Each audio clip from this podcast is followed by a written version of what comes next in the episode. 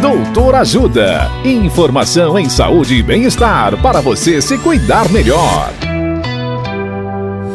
Nesta edição do Doutor Ajuda, vamos saber mais sobre dor no joelho. O médico ortopedista Dr. Rodrigo Calil nos fala sobre a dor na região subacromial. Olá, ouvinte. Hoje vamos falar sobre uma queixa muito frequente, que é a dor no ombro. Existem vários tipos e localizações diferentes de dor, mas quero falar sobre uma bem importante. Esse tipo ocorre geralmente no ombro e na face lateral do braço.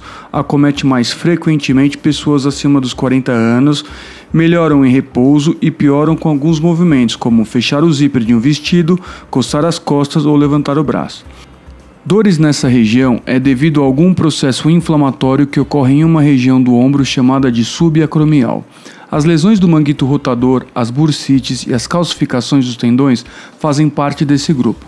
Na presença desses sintomas, procure um ortopedista especialista em ombro.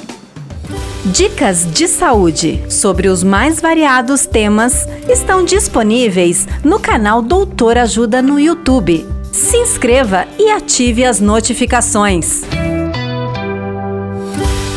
Assista agora mesmo os conteúdos do Doutor Ajuda acessando www.ajudasaude.com.br ou baixe o aplicativo Ajuda Saúde.